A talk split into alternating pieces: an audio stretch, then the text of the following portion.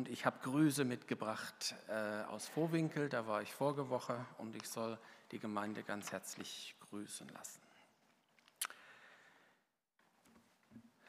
Belohnter Glaube habe ich es überschrieben heute Morgen.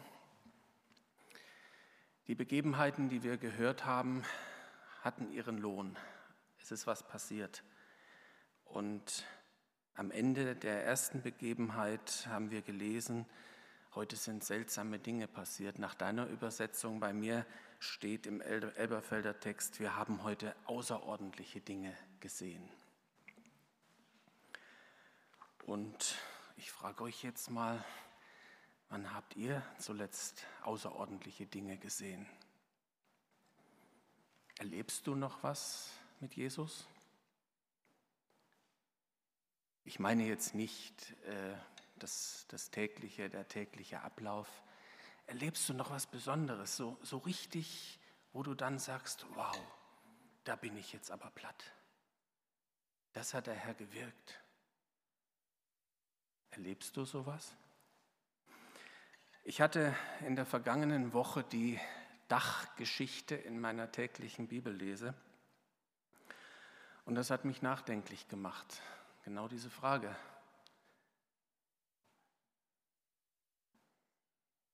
Und ich habe für mich festgestellt, dass ich wahrscheinlich lange nicht so kreativ bin wie die vier Jungs, die den Kranken durchs Dach da rein gehievt haben. Irgendwie bin ich abgestumpft. Ich nehme es, wie es kommt. Klar, der Herr bewegt viel im Alltag und äh, viele kleine Dinge, die wir auch wahrnehmen müssen, was ja auch richtig ist. Aber so richtig kreativ mal was erleben oder mal was selber im Namen des Glaubens anpacken? Dabei möchte der Herr doch, dass wir fröhlich und mutig unseren Glauben leben. Und er hält jeden Tag viele kleine Wunder für uns parat. Und er möchte doch, dass wir von Kraft zu Kraft gehen, dass wir mutig gehen, dass wir was erleben. Er will uns so viel zeigen und hat so viel für uns vorenthalten. Und deshalb die Frage an dich, genauso wie an mich, erlebst du noch was mit Jesus?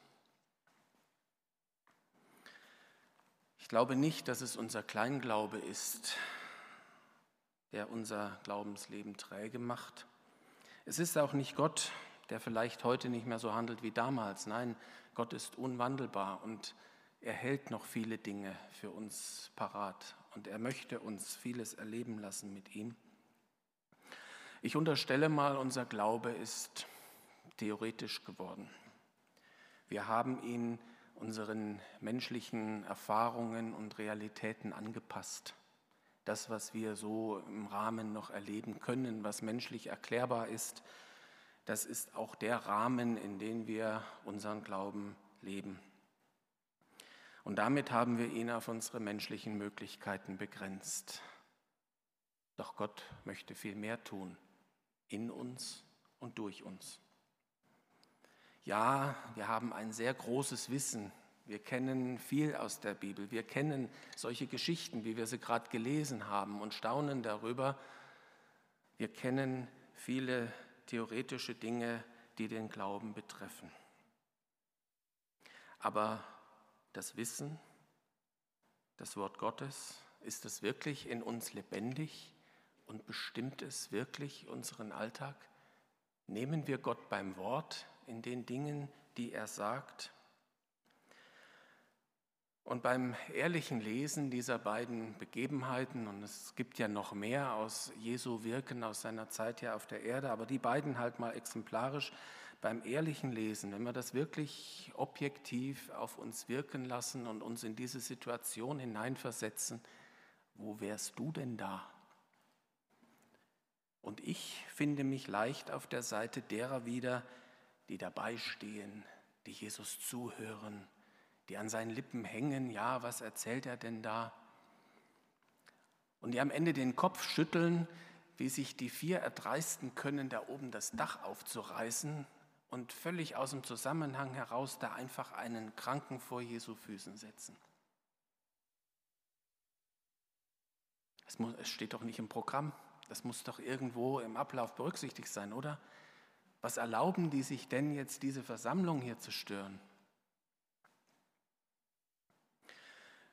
Doch wir müssen lernen, dass die Dabeistehenden nicht nur falsch liegen, sondern am Ende auch noch Gottes Handeln im Weg stehen. Ist das nicht erschreckend? Ein Zitat von Moody, der amerikanische Erweckungsprediger aus dem, ich glaube, vorvorigen Jahrhundert sogar. Er hat gesagt, ich bete jeden Morgen zwei Stunden, dass Gott Menschen errettet. Da können wir ihm vielleicht noch zustimmen. Vielleicht schaffen wir nicht zwei Stunden, aber das machen wir auch. Aber dann geht das Zitat weiter. Und den Rest des Tages helfe ich ihm dabei, dass er mein Gebet erhören kann. Die erste Begebenheit. Vier Männer nehmen die Botschaft Jesu beim Wort. Die haben mitgekriegt, dass der Jesus gesagt hat, ich will Kranke heilen. Ich will heilen und nicht nur körperlich, sondern auch seelisch. Und sie haben da einen Kumpel, der ist krank schon über viele Jahre. Und sie nehmen Jesus beim Wort. Der hat gesagt, er wird ihn heilen und dann bringen wir ihn hin. Und Sie verhalfen nicht nur ihrem Kumpel zur Heilung, sondern sie werden auch noch Teil einer Demonstration göttlichen Handelns, göttlicher Wahrheiten, die am Ende es sogar in die Bibel geschafft hat als Beispiel für uns. Der Heilige Geist hat es für uns aufbewahrt, dass wir es auch lesen können, dass wir es mitbekommen. Das hatten die vier wahrscheinlich überhaupt nicht im Kopf, als sie ihre Pläne schmiedeten. Und es stellt sich dann die Frage, was hätte ich denn dann gemacht? Was hätte ich gemacht in deren Situation? Sie haben von Jesus gehört, vielleicht haben Sie auch schon die eine oder andere Veranstaltung mit ihm erlebt und haben gesagt, wow, wir müssen da unseren Freund zu Jesus bringen. Und dann kommen Sie dahin und Volksmassen sind, die, das Haus ist voll, der Eingang ist versperrt, alles voller Leute. Was hättest du gemacht? Was hätte ich gemacht? Ja, ich, zurückhaltend wie ich bin, ich hätte gesagt, naja, müssen wir uns halt anstellen. Ne? Mal sehen, wann wir reinkommen. Oder vielleicht warten wir, bis Jesus rauskommt. Irgendwann muss das ja mal zu Ende sein hier und dann kommt er raus und dann fangen wir ihn ab und sagen, hier, den müsstest du auch noch heilen. Oder hätten wir womöglich gar aufgegeben und hätten gesagt, ah, heute keine Chance. Ja. Wegen Überfüllung geschlossen, können wir nichts machen. Ich weiß es nicht, aber ich fürchte, eine der drei Varianten hätte ich gewählt. Auf alle Fälle wäre ich wahrscheinlich nicht auf die Idee gekommen, aufs Dach zu steigen. Aber die vier Jungs haben nicht nur theoretisch abgespeichert, was Jesus gesagt hat, sie haben das in ihrem Herzen bewahrt und sie haben gesagt, das ist hier jetzt die Gelegenheit, das ist jetzt wichtig. Und sie gehen dem göttlichen Wort praktisch auf den Grund. Trotz der zunehmend feindlichen Gesinnung der jüdischen Obrigkeit, weil das war ja schon die Zeit, wo die, die Juden kontra waren auf Jesus, haben wir ja auch in der Geschichte gesehen, dass da drin welche standen, die nur darauf gewartet haben, dass der Jesus was Falsches sagt, dass sie ihn anklagen konnten. Und die diskutieren darum, aber die vier haben einen anderen Plan. Die Frommen versperren den Weg, aber der praktische Glaube geht andere Wege. Und davon wollen wir lernen. Und das Loch im Dach spricht eine ganz klare, deutliche Glaubenssprache. Und das theoretische Umfeld hat kein Ohr dafür, die waren verwundert, waren verärgert. Sie drängen sich zwar um die himmlische Kraftquelle, aber der Funke springt nicht über. Sie hören zu sie staunen über das, was Jesus sagt, aber es zündet nicht. Und das ist das Bedenkliche, wenn ich so in mein Herz schaue.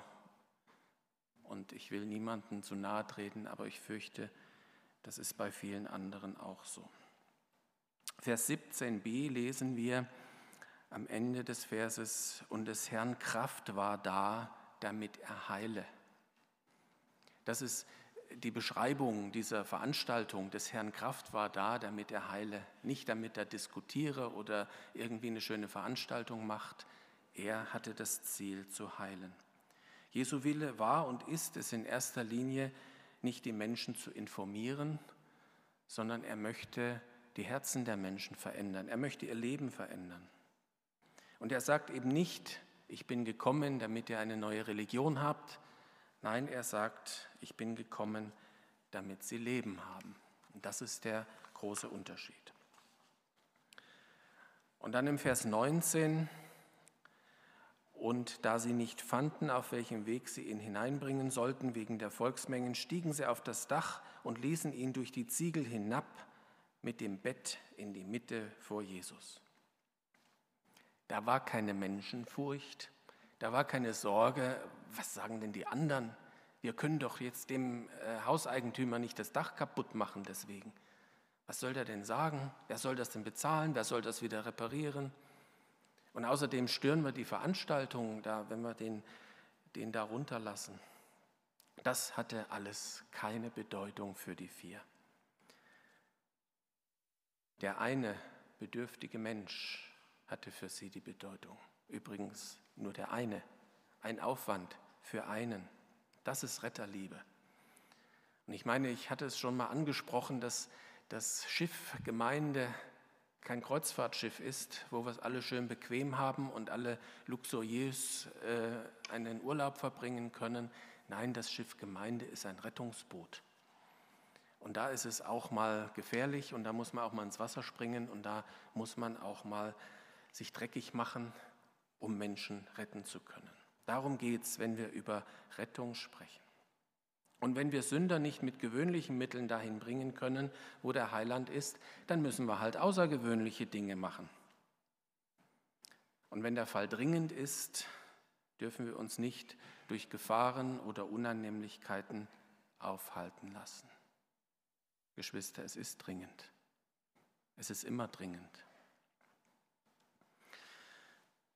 Am Ende war es wohl die Gegenwart Jesu, die den Mut, der alle Schwierigkeiten siegreich überwindet, in den vier Jungs weckte. Die haben von Jesus gehört. Der hat sie angerührt, der hat sie ermutigt, etwas anzupacken, weil sie erlebt haben, dass das nicht Theorie ist, was der Herr sagt, sondern dass das, was er sagt, wahr ist und dass es wirkt. Und dann war ihnen alles egal, was die anderen sagen und denken. Dann ging es nur darum, das wirken zu lassen, das erleben zu wollen, das ihrem Freund zuteil werden zu lassen. Ist der Herr nicht auch jetzt unter uns? Ist er nicht jeden Tag da? Haben wir nicht auch sein Wirken schon erfahren in unserem Leben? Was hat er alles schon in deinem Leben gemacht? Da kann doch jeder eine Liste schreiben, oder nicht? Herr, gib uns den Mut, die Menschen über allen entgegenstehenden Hindernissen hinweg zu dir zu bringen.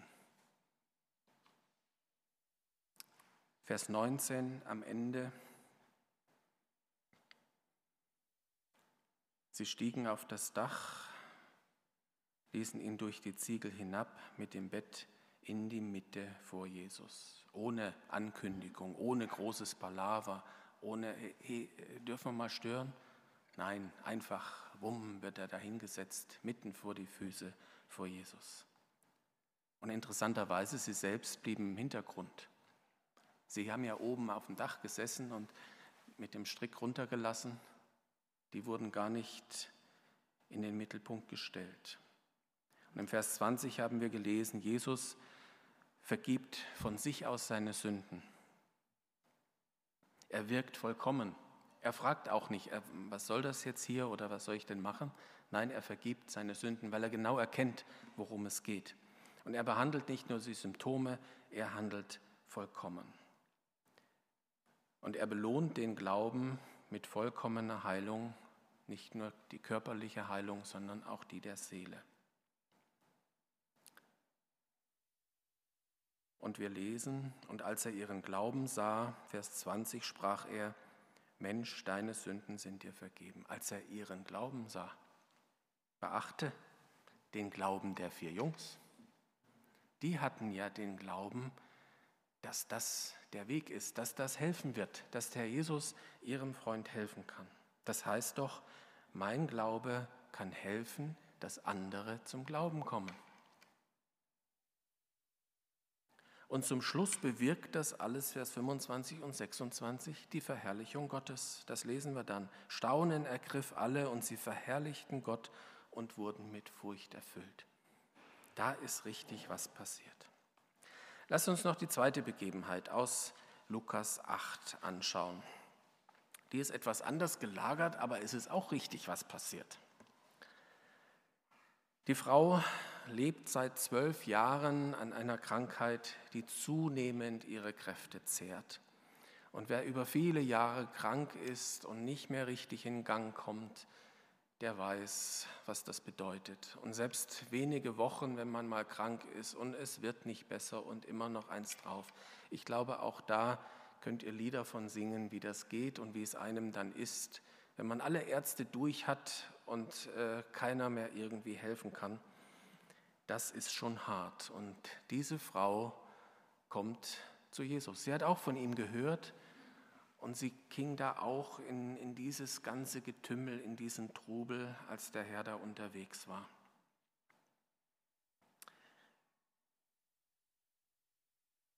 Sie hatte auch noch eine Krankheit, die im, im, in der jüdischen Gesellschaft damals als unrein angesehen war. Das heißt, sie durfte auch noch nicht in Gemeinschaft mit Menschen sein, sie musste Berührungen vermeiden.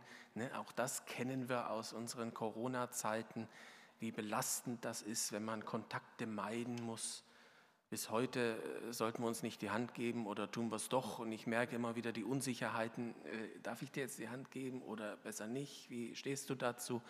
Das ist eine ganz blöde Situation. Sie wurde isoliert und am Ende war es eine sehr verzweifelte und furchtsame Frau. Dazu noch ist sie arm und mittellos, weil sie alle ihre Habe den Ärzten gegeben hat, um Hilfe zu bekommen. In dem Bild der vielen Ärzte, die sie aufgesucht hat, mögen wir vielleicht auch die Vielzahl der Ideologien unserer Tage herauslesen, die alle uns irgendwie versuchen zu helfen, den Weg zu weisen, Heilung auf seelischer Art und Weise zu geben. Alle politischen, religiösen, religiösen, politischen, soziologischen und philosophischen Gebiet. Überall gibt es Angebote, die uns helfen wollen, den Weg weisen wollen, Lösungen vorgaukeln, aber am Ende enttäuschen sie alle und vergrößern eher die Not. Das ist doch die Wahrnehmung in der heutigen Zeit, die Hilf- und Ratlosigkeit unter den Menschen, die sich breit macht. Und das lässt sich halt leicht auf die Menschen, die, uns, die um uns herum leben, in der Zeit, in der Gesellschaft, in der wir leben, gut übertragen. Und dann ist wieder die Frage an uns, wo finden wir uns wieder? Finden wir uns wieder auf der Seite der Dabeistehenden, die gucken und hören und sehen und äh, in der Volksmenge irgendwie mitdrängeln, um auch mal was zu sehen, aber letztlich passiv dabei sind.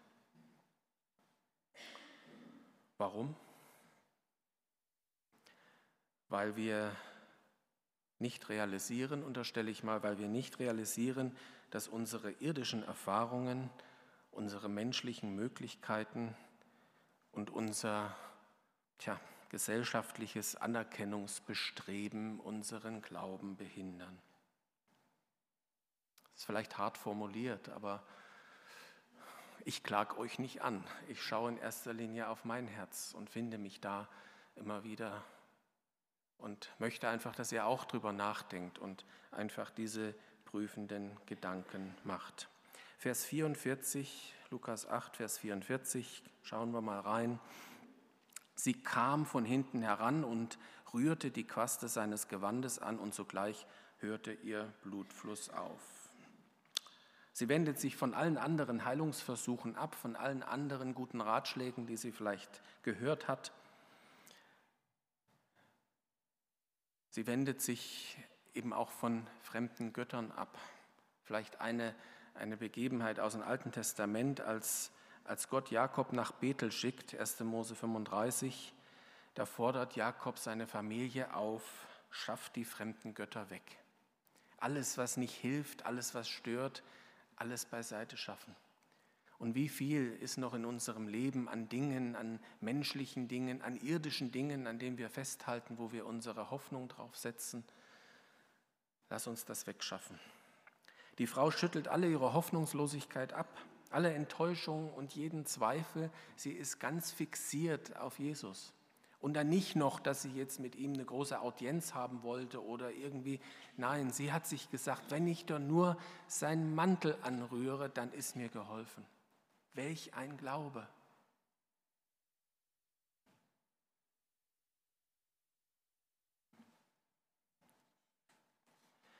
Wenn ich uns nun heute auffordere, mehr mit Jesus erleben zu wollen, dann geht es in keinster Weise darum, dass wir vielleicht irgendwie bewundert werden sollen, wie so manche Showveranstaltungen, so Heilungsgottesdienste oder sowas, wo es dann am Ende darum geht, die Menschen im Mittelpunkt zu haben, die da irgendwas veranstalten. Nein, es geht in keinster Weise darum, dass wir womöglich als, vor anderen als bessere Christen dastehen oder so. Es geht einzig allein darum, dass wir eine lebendige, ja eine lebhafte Beziehung zu unserem Herrn haben und um seinetwillen ein brennendes Herz für andere Menschen gewinnen. Dass wir dieses, dieses Gespür neu in uns haben, der Herr kann heilen, der Herr will heilen, der Herr kann retten, er will retten. Und dass wir das auch ernst nehmen und bewusst Menschen zu ihm hinkarren, dass er sie heilen kann weil wir wissen, dass er es kann und dass er es tut. Vers 46. Jesus aber sprach, es hat mich jemand angerührt, denn ich habe gespürt, dass Kraft von mir ausgegangen ist. Und die Jünger antworten,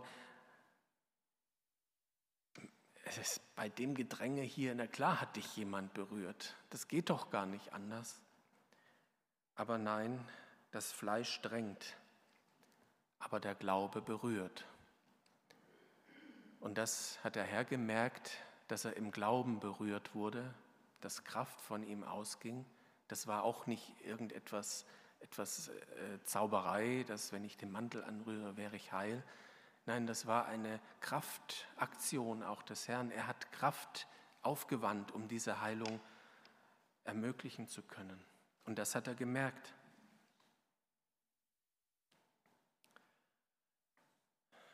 Und die Aktion wird zum deutlichen Zeugnis zur Ehre Jesu und als Lehrstück für uns.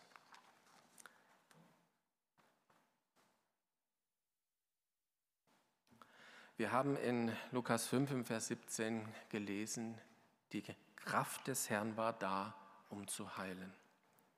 Sie ist nach wie vor heute da, um zu heilen, um nicht nur körperlich, das ist unwesentlicher, aber seelisch zu heilen. Da ist die Kraft auch heute noch da. Und eins wird deutlich aus beiden Geschichten, wir müssen im Glauben zu ihm kommen. Unabhängig von den Erfahrungen, die wir rein menschlich gemacht haben, unabhängig von den Begrenztheit unserer menschlichen Möglichkeiten, im Glauben zu ihm kommen unbeirrt von dem Gedanken, was wohl die anderen denken mögen. Auch Geschwister. Auch Geschwister stehen manchmal im Weg. Und mir fällt da das Lied ein von Manfred Siebald, ist schon aus dem vorigen Jahrhundert, irgendwann 80er Jahre. Allzu viel ist ungesund. Vielleicht kennt ihr es auch noch, wo er davon singt, äh, allzu viel ist ungesund. Dann gab er mir noch manchen guten Rat, und ich stand da und sagte was und wusste nur das eine, dass mein Herr für mich nicht weniger als alles tat. Also da war so ein frommer Mensch, der ihm gesagt hat, ja, es, allzu viel ist ungesund, bleib mal auf dem Teppich, übertreib's nicht. Aber Manfred Siebald ich wusste nur das eine, der Herr tat für mich alles, er ist für mich alles. Und ich kann viel mehr von ihm erwarten und allzu viel ist ganz bestimmt nicht ungesund. Das Gegenteil ist der Fall. Manchmal müssen wir einfach Stimmen überhören, die unserem Glauben den Mund verbieten wollen. einfach mutig mit dem Herrn Dinge angehen. Im Brennpunkt des Glaubens stehen eben nicht unsere menschlichen Möglichkeiten, sondern das Angebot des Himmels. Das ist ein Unterschied. Jesus selbst ist das Fundament unseres Glaubens und das Vorbild in unserem Glaubensleben. Und so möchte ich noch mal eine andere Situation aus dem Lukas-Evangelium ansprechen, als der Herr Jesus die Zwölfe, seine zwölf Jünger gewählt hat. In Lukas 6 möchte ich noch die Verse 12 und 13 lesen. Da steht, und es geschah in diesen Tagen, dass er auf den Berg hinausging, um zu beten, und er verbrachte die Nacht im Gebet zu Gott. Und als es Tag wurde, rief er seine Jünger herbei und erwählte aus ihnen zwölf, die er auch Apostel nannte. Damit wird uns Jesus wieder neu zum Vorbild.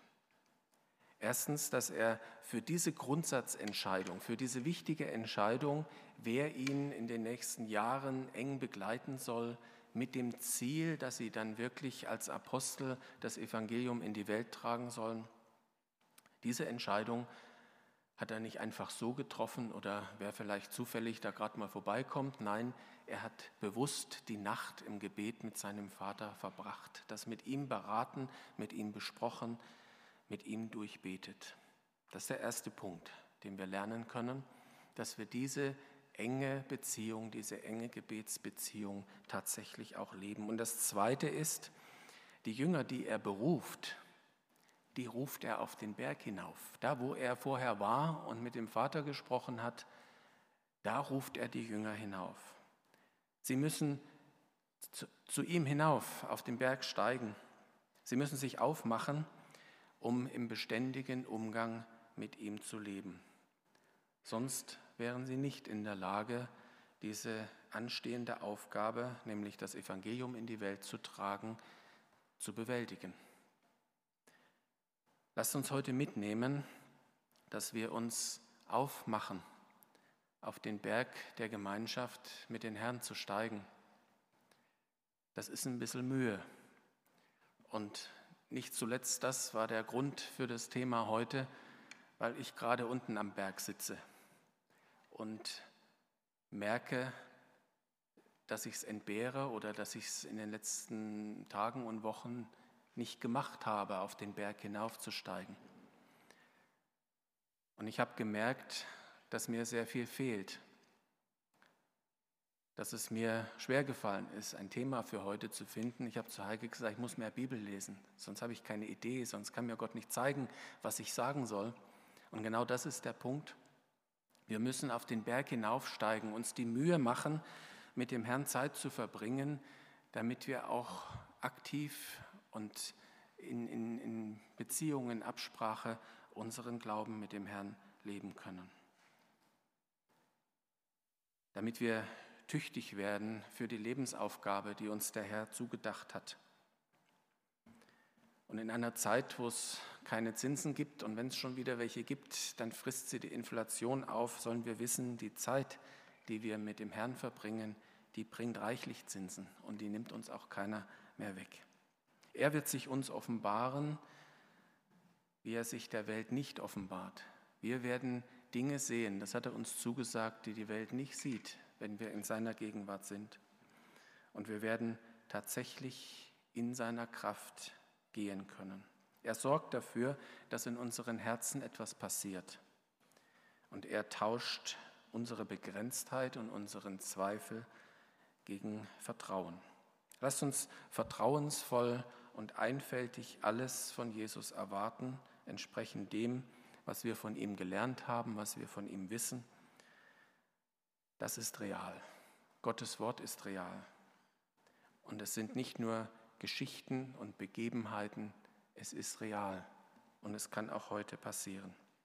Der Herr ließ bei seinen Reden hier auf der Erde immer seine Botschaft in die Lebensrealität der Menschen hineinfließen. Das war nie theoretisches Wissen. Und das machte seine Botschaft dann auch so anziehend dass sich Leute genötigt fühlten, ein Dach aufzudecken, um einen Kranken dahin zu bringen. Oder diese Frau sagt, nur, ich brauche nur den Mantel berühren. Das haben die Menschen gewusst und gespürt und erlebt. Er sprach in ihr Leben hinein und er spricht auch heute in unser Leben hinein. Lass Gottes Wort zu deiner Lebensrealität werden und nimm ihn beim Wort. Dein Glaube wird dann belohnt. Amen.